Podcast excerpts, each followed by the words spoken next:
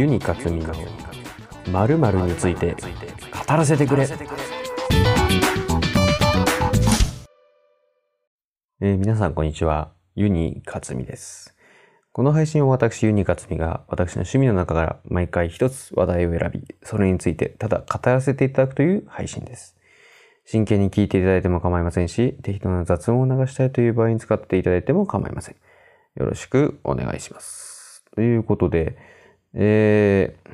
まあゴールデンウィークにも入りまして、まあ、そろそろあの映画が間もなく公開になるなというところで、えー、まあ結構話題になってるあれだけど、今更あれを見るのはちょっとなって思ってる皆さんがいらっしゃると思うんですが、まあさっきからあればっかり言ってますけど、そのあれをについて語るのでね、今のところ伏せてますけども、そんなあれについて話したいと思います。なんだこれって話なんですが。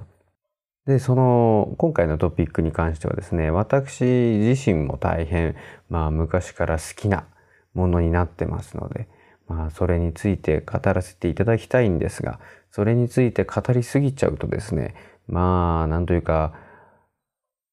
何時間にも及んでしまうというか、そんな感じがしますし、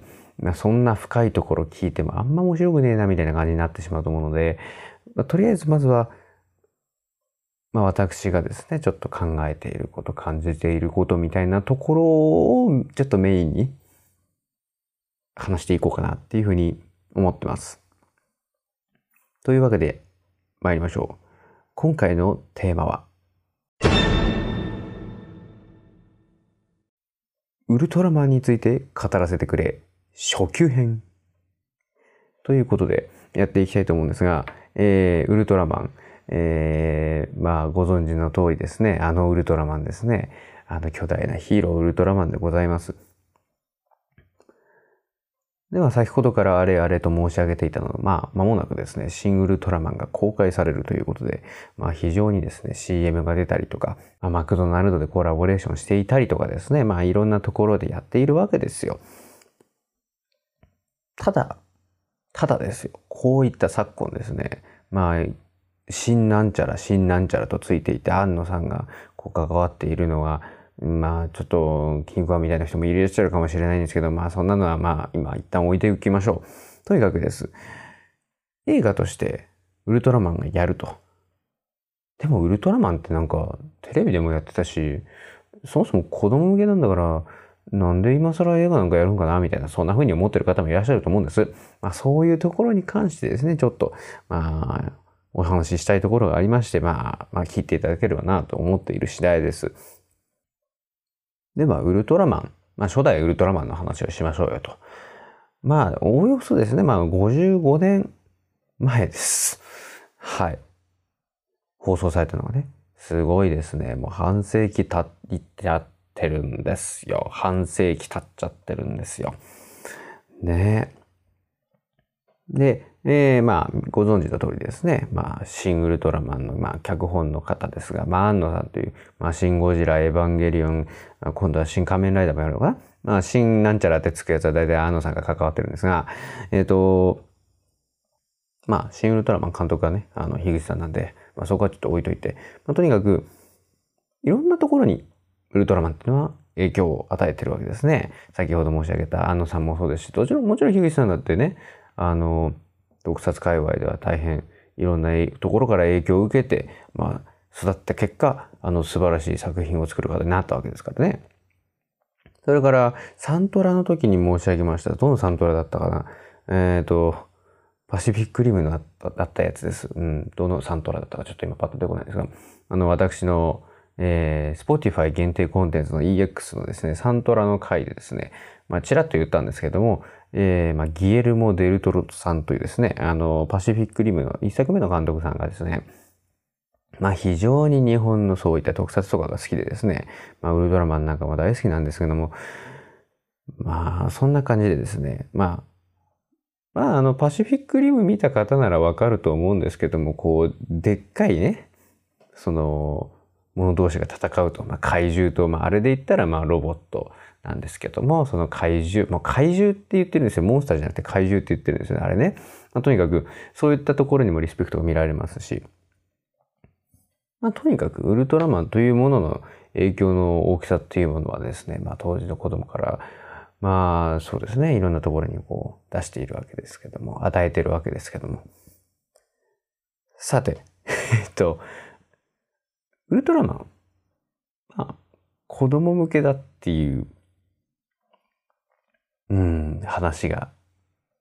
多いと思われてがちです。というか子供向けなものだと。まあ、あの、世の中ですね、いろいろ子供向けのものというものがあるわけです。仮面ライダーだって一応子供向けっていうくくりになってますし、まあ、プリキュアなんかもそうだし、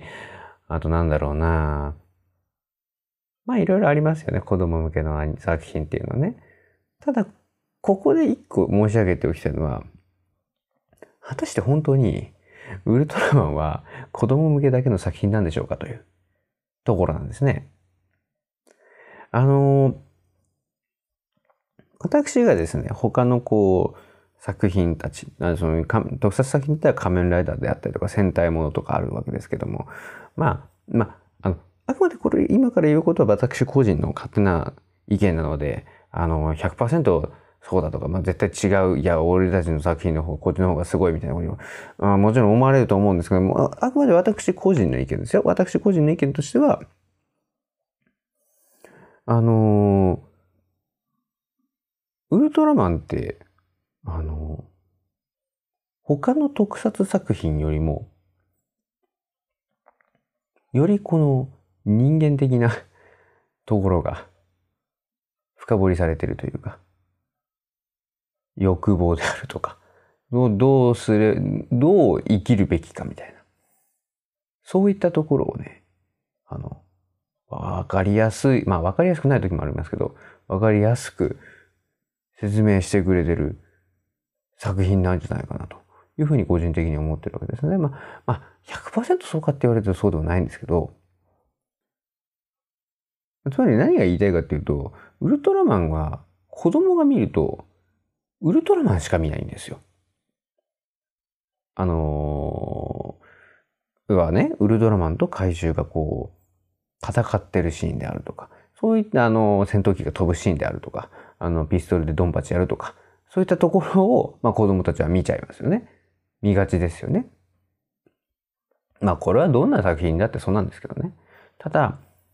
よく思い出してください。ウルトラマンの活動時間は、まあ、ウルトラマンにもよるんですけども、あの、まあ3分とされてるじゃないですか。ウルトラ警備隊西へとかはダメですよ。あれ、あれの話をしてるわけじゃないんですよ。まあ、あの頃そもそも3分設定がないんで、あれなんですけど、まあ、基本3分だと思ってください。となるとですよ、あの、じゃあ残り27分何やってるんだって話なんですよ。そう。ももともと30分の枠で、まあ、正確には CM とかがあるんで、ぴったり30分じゃないですけど、おおよそです。概算概算30分ですよね。で、その中でウルトラマン出てくるところは3分なわけですよね。じゃ残り27分何やってるんですかって話なんですよ。そこがドラマパートなわけですよね。そう。ここのドラマパートこそがこのウルトラシリーズの真髄でして、あのー、仮面ライダーとかであれば、あの、変身した後も普通に喋れるんで、あまあ今、最近のウルトラマンを喋ってますけど、喋れるんで、そのドラムパートが進めるじゃないですか。ただ、ウルトラマンは基本的に喋らない。最近は喋りますけど、まあ、特に初代ウルトラマンなんかは喋らない。まあ、笑ったりするけど、うん。笑、笑ったって言っていいのかな。あまあ、とにかく、笑ったりするけども、まあ、とにかくあるんですよ。だからその、ドラマパートが27分。もうここ大本占めてるわけですよ。そこで起きることが後々どうな、繋がっていくかっていうところを見たりとかさ、そういったところが、ウルトラマンの真の楽しみ方だと私は思うんです。それは特撮技術がどうこうとか、あの映像技術がどうこうとか、そういうところももちろん素晴らしいんですけども、あの、55年前に、ここまで その子供に対してね、あくまで子供向けという枠なんだけども、そこで、例えばその、どういったことがあ、こういうことがあるからこうなっちゃったんだよみたいな。そのね、こういう判断をしちゃうとこうなっちゃうよみたいな。そういう教訓的なところを教えてくれるのもありますし、本当にこの人は悪い人なのかっていう、そういったところもね、ちょくちょく出てきますからね。やっぱその、完全懲悪者ではないので、あ完全懲悪者じゃないというか、その、ヒーローが出てきてバーンって倒すみたいな。悪は滅ぼすべきなんだみたいな。100%そうなんですかっていう。そこだと思うんですよね。やっぱその、若干その日本独自の価値観という感じもしますけども、そこにフォーカスを当ててるのが、まあ、まあ、ウルトラマンよりセブンの方が多い気はするけど、まあ、とにかく、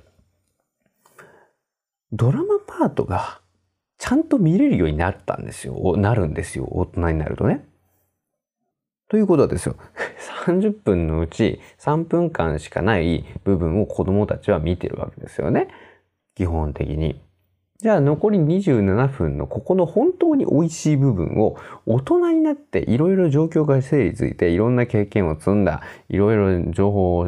処理できるような能力を持ったと言った時にやっとウルトラマンがちゃんと楽しめるようになるというふうに私は思うんですね。つまりですよ逆に言えばその大人こそ見るべき回っていうのも当然ながら存在するわけですよね。大人だからこそ、あ、ここはでも俺だ、俺でもこういう選択しちゃうな、みたいな。で、失敗しちゃうみたいな。でも果たしてこの失敗は本当に失敗だったのかとかね。まあそういういろいろあるわけですよ。まあ人生って複雑だねっていうのがやっとわかるわけですけども、それを子供たちの時、子供の頃はもう単純にウルトラマンがかっこいいとか、怪獣がかっこいいとか、そういったところに目が向きがちなんだけども、あくまでね、大半を占めてるのはドラマパートなので、そのドラマパートがいかに素晴らしいかっていうところをもう一回大人になってから見ることができる。だからこそ私はむしろウルトラマンは子供も見れるし、大人も見れるし、というかむしろ大人推奨な気がするので、私としては大人にな、大人なのにもまだウルトラマン見るの？みたいな、そういう層の人はちょっと私あまり好きじゃないので、あの、その、そういう人は大体見てないので、あの、ね、子供向けは子供のうちに卒業しなさいみたいな。私そういうの嫌いなので、うん。まあ、嫌いじゃなかったらね、こんなことになってないので、まあ、とにかく、あれですよ。あの、見てっていうところなんですよね。うん。で、まあ、ここまでいろいろ言ってきましたけども、要はですよ、じゃあ、シン・ウルトラマンがどうして出てくるのか。シン・ウルトラマンという作品がこの現代に、あの、もう、あの、PV とか見られた方はわかると思うんですけど、絶対あれ子供向けな感じしないですよね。もうそれだけでわかりますよね。ウルトラマンっていう作品が元になっているとしても、あんなになんかめちゃくちゃ大人向けっぽい作品が作れるんですよ。それだけウルトラマンのドラマパートっていうのは奥が深いわけですよ。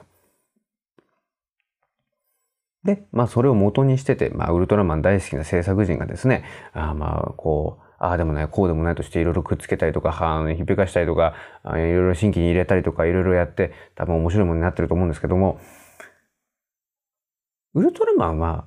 戦ってるところだけがウルトラマンじゃないので、ドラマパートはやっぱウルトラマンの真髄なんですよね。だからこそ、ああいった映画がちゃんと作れると。ちゃんとっていうか、その、ああいった映画が成立するということが、まあ、分かってくるんだよなぁと思うんですよね。なので、その、え、なんでまたウルトラマンなんかやるの？しかも初代じゃんみたいな。しかもカラータイムはないし、みたいな。なんでひっぺがしたんだよ？みたいなふうに思ってる方いらっしゃると思うんですが、まあ、まあ、それの意見はごもっともです。ごもっともなんだけども、ちょっと待ってほしい。ちょっと待ってほしい。冷静になって考えてほしい。ウルトラマンは大半がドラマパートなんだ。で、それを元にしてるんだから、それドラマパートがでっかくなって、もう違和感はないし、むしろ素晴らしい作品が出来上がるんじゃないかと。そういうふうにね、ちょっとね、考え方を切り替えてみてはいかがかなという話です。はい。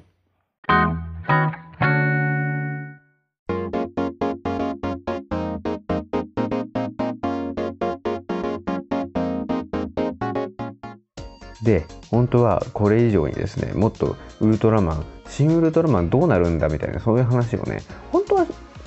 してもいいんだろうけど、私がやってもどうせ外れるし、大体そういう予想みたいなのをやってる人たちはもう先駆者がたくさんいるので、そういう話はしません。あの、単純にその私はウルトラマンが好きだよっていう話をしたいんですけど、多分それは回を分けた方がいいと思うので、とりあえず初級編としましたんで、今回は先ほど申し上げた通り、ウルトラマンは大半がドラマパートなんだから、ドラマ部分を見れるようになった大人こそ見るべき回とかたくさんあるんですよと。なのでぜひ機会があれば見てみてくださいっていうのと、多分シン・ウルトラマンはめちゃくちゃ面白いだろうと。そういうところで、えー、一回、一回というか、初級編は終わりにしたいかなと思います。今回割と短めですけど、まあ、ね、この多分中級、中級、上級みたいな、多分そんな感じの分け方すると思うんです。まあ、とにかくどんどんディープになっていくんでね。なのでまあ、そういったところを、まあ、次回以降喋っていきたいと思うんで、とにかく初級編は、ウルトラマン、大人こそ見てみてねっていう話で終わりにしたいと思います。はい、というわけで今回もお聴きくださりありがとうございました。今後もよろしくお願いいたします。多分あと2、3回はウルトラマンのことを語ると思うので、で、さらに新ウルトラマンを見たら新ウルトラマンの話をすると思うので、えー、ぜひともですね、今後はちょっとね、ヤマトも一回離れて、ウルトラマンの話ばっかりになっちゃうかもしれないんですけども、あまあそこは許してくださいといったところで、というわけで終わりにしたいと思います。以上、ユニカツミがお送りいたしました。続けて中級編も聞いてくださいね。